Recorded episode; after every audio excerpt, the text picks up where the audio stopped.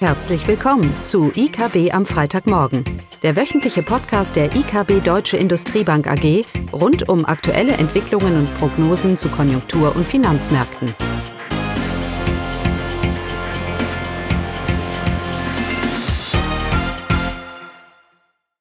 Willkommen zu IKB am Freitagmorgen mit Klaus und mir, Caroline. Und die Themen sind heute sinnvolle und unsinnige Einschätzungen zur Inflation. Wie wär's damit?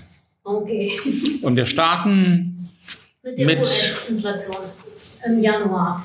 Ja, die US-Verbraucherpreise im, sind im Januar stärker gestiegen als angenommen, etwas stärker gestiegen. Es gab ja einen Anstieg zum Vormonat um 0,5 Prozent und äh, damit liegt die Inflation bei 6,4. Erwartet worden 6,2 Prozent, also ein, ein leichter Anstieg. Was bedeutet das für ja, den FED? also ein leichter Anstieg, ein bisschen mehr oder weniger als erwartet, spielt alles gar keine Rolle. Wir haben, der Weg ist ganz klar vordefiniert. Die Inflation lässt nach. Sie lässt nach, weil die Konjunktureintrübung Momentum aufnimmt. Und weil wir in den USA Zinsen haben, die von 0 auf 5 Prozent in weniger als einem Jahr oder in einem Jahr gegangen sind. Und wenn, man, wenn ich höre, dass die Konjunktur weiterhin gut tun wird und die Zahlen sind so gut und die Inflation geht trotzdem zurück, macht das irgendwie keinen Sinn. Zinsen können nicht von jahrelang niedrigen Niveaus jetzt von 0 auf 5 und wir argumentieren, das aber es hat irgendwie keinen Einfluss auf die Realwirtschaft. Und es stimmt ja auch nicht. Wir sehen ja an den zinssensitiven Indikatoren, sehen wir ja schon die ersten Folgen und die nächsten Monaten werden diese Folgen der geldpolitischen Straffung sich ausweiten über die US-Wirtschaft insgesamt. Davon gehen wir nicht weg. Wenn das nicht stattfindet, ausreichend schnell, dann werden die Zinsen eben noch weiter hochgehen. Ich darf erinnern, vor einem halben Jahr hatte man Erwartungen, dass die EZB irgendwann mal so bei eineinhalb fertig ist. Jetzt sind wir bei dreieinhalb oder 3,25. Warum hat sich diese Erwartung verdoppelt? Weil die konjunkturelle Erholung oder weil die Konjunktur eben weiterhin relativ robust, was immer auch die Gründe sind, robust bleibt und die EZB dementsprechend noch mehr dagegen tun muss.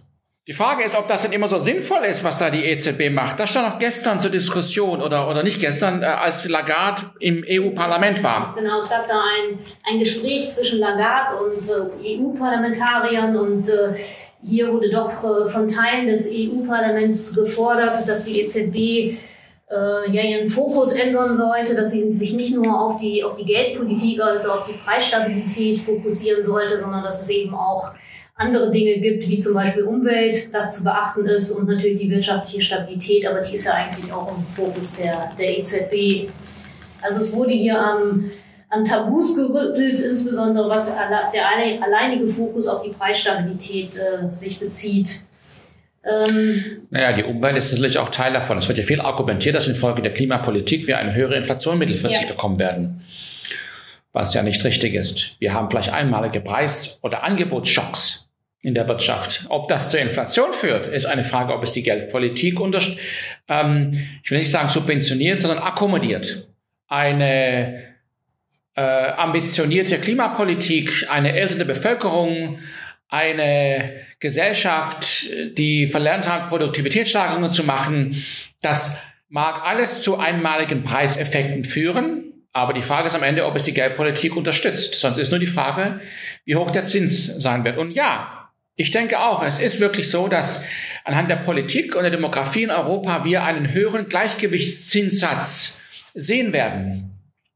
Weil wir einfach hier die Angebotsseite Schocks bekommen und die Nachfrageseite weiter robust bleibt, gerade mit der älteren Bevölkerung.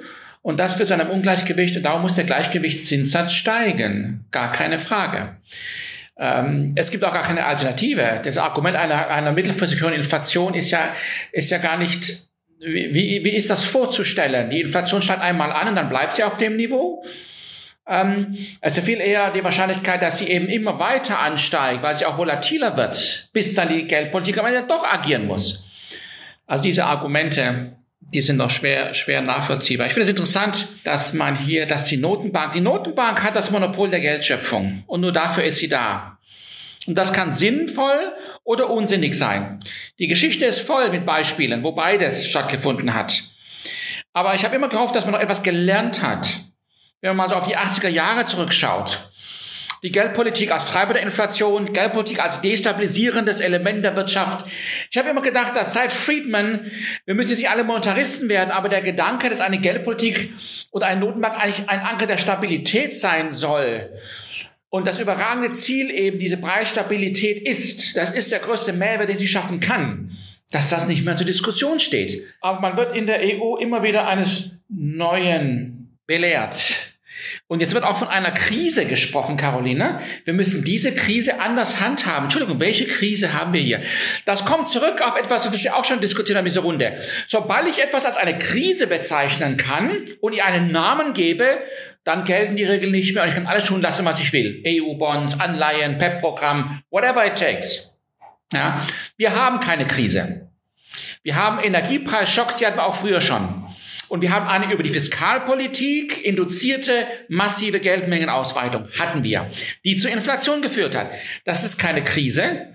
Das sind die Konsequenzen einer Fiskalpolitik, die sich nicht im Rahmen hält und einer Notenbank, die vielleicht zu lange hingeschaut hat. Also das ist ja auch ein Punkt, wo sich das EU-Parlament auch Sorgen macht, dass man eben diesen Energiepreisschock hat und die EZB dagegen machtlos ist mit ihrer Geldpolitik. Ja, sollte es ja auch sein. Weil ein einmaliger Preisschock ist keine Inflation. Sie zur Inflation, wenn die Notenbank das Geld schafft, damit man diesen Preisschock finanziert, anhaltend. Ich kann dieses Argument nicht mehr hören. Wir haben Energiepreisschock und es hat keine Notenbank nichts dafür tun. Einfach falsch. Also erstens, alle Notenbanken, die ein Inflationsziel haben, definieren dies durch die allgemeine Inflation.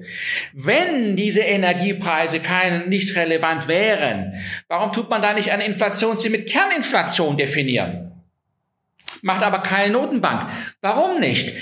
Am Ende kann ich mir immer irgendeine Definition vorstellen, die mir gerade passt.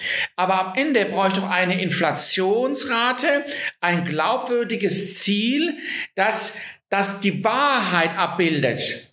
Und je breiter der Inflationsindex, je mehr Güter und, und andere Sachen da drin sind, desto besser ist doch die, es ist doch eine Reflektierung der eigentlichen Geldentwertung. Von daher gibt es nur Inflation und keine Kerninflation und so weiter. Was war dein Punkt jetzt nochmal? Die Energiepreise, die EZB wäre machtlos. Ah ja, genau. Aber das ist ja auch, genau. Und von daher Energiepreise verursachen auch keine Inflation. Es ist die Geldmengenausweitung. Es ist die unterstützende Geldpolitik, es ist eine, ein, ein Ungleichgewicht zwischen Angebot und Nachfrage. Auch die jetzigen Energiepreise haben nicht die Inflation verursacht, sondern die, die 500 Entlastungspakete, die daraus gefolgt sind und die Angebotsschocks bei einer hohen Nachfrage über Konjunkturpakete und negative Zinsen, die haben einen Kreislauf geschaffen mit einer viel zu hohen Nachfrage in Anbetracht der Angebotsschocks. Und da gibt es eine Lösung. Die Zinsen müssen steigen. Die Zinsen, und das gefällt natürlich den Politikern nicht. Und ich bin ein bisschen besorgt, weil die EZB jetzt schon mehr und mehr Gegenwind bekommt aus, aus Brüssel. Und doch haben wir ja gar nicht die Rezession. Und ich mache mir eben Sorgen, dass diese Fiskalpolitik hier eigene Wege geht, und das tut sie ja sowieso. Sie verbessert ja die geldpolitische Straffung. Darum ist ja unsere Wirtschaft auch noch so gut.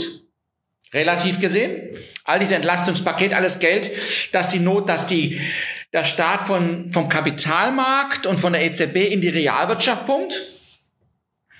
Ähm, und das ist eben eine Sorge, dass das mit einer abkühlenden Wirtschaft hier weiter an Raum, an Raum gewinnt. Und darum bleiben wir bei der Einschätzung, dass wir eher das Risiko der Inflation weiter noch nach oben sehen. Aber es gibt auch gute Nachrichten. Die gute Nachricht ist nämlich, dass die reale Geldmenge in der Eurozone schon rückläufig ist. Das heißt, es wird weniger Geld geschaffen, als für den aktuellen Preisanstieg nötig wäre. Das ist deflationär.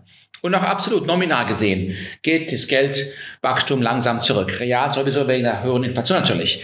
Aber wir sehen, dass sich das Bild langsam dreht. Zinsen sind effektiv.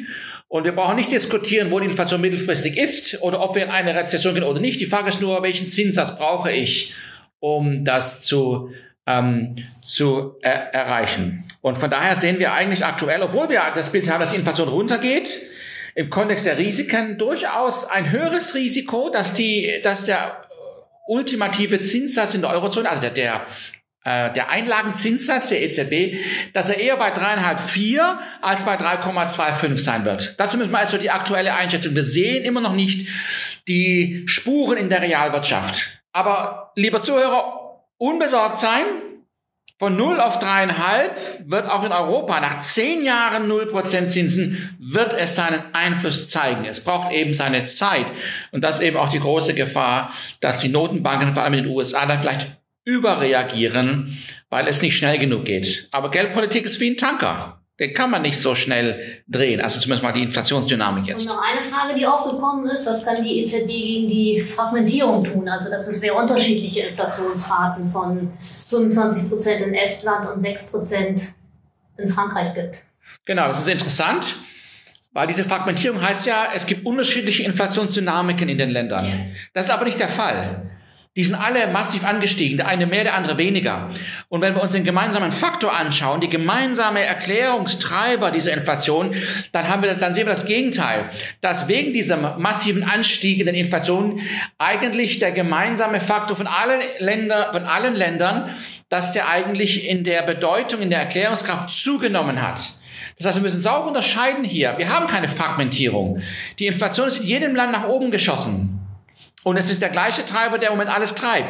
Im einen Land eben ein bisschen mehr, im anderen ein bisschen weniger. Aber wir haben nicht die Situation, dass in manchen Ländern die Inflation zurückgeht, deutlich, und in anderen deutlich eskaliert. Das ist auch Fragmentierung. Das haben wir überhaupt nicht in der Eurozone. Die EZB hat überhaupt kein, keine Baustelle hier. Und es wird auch die gemeinsame Geldmengenentwicklung und die Straffung der Geldpolitik sein, die auch jetzt mit, der, mit dieser, den Gleichlauf der Inflation in die andere Richtung auch wieder verursachen wird, mit sich bringen wird. Okay. Damit hätten wir Von daher bleiben wir dabei, dass äh, im Kontext dieser aktuell weiterhin relativ guten Konjunkturlage sollte nicht, sollte man sehr vorsichtig sein. Es ist keine haltbare Situation. Okay, aber jetzt haben wir es, oder? Jetzt auch. Genau. Ja. So. Ja. Tschüss. Tschüss. Das war das wöchentliche IKB am Freitagmorgen. Sie wollen immer über neue Ausgaben informiert bleiben? Dann direkt den Podcast abonnieren oder besuchen Sie uns unter www.ikb-blog.de/podcast.